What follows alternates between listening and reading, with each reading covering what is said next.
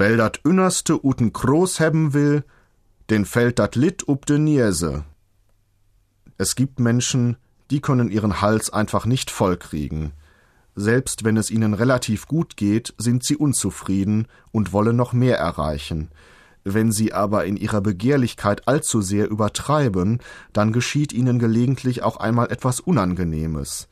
Der anfängliche Erfolg bleibt aus, oder die Sache verkehrt sich ins Gegenteil. Diese Lebenserfahrung kleidet der Münsterländer warnend in ein Bild. Wer das Unterste, wer den letzten Rest Uten Kroos aus dem Krug haben will, der muss ihn an die Lippen setzen und besonders hochhalten. Dabei kann es dann vorkommen, dass ihm dat Lit, dass ihm der zinnerne Deckel des Kruges auf die Nase fällt.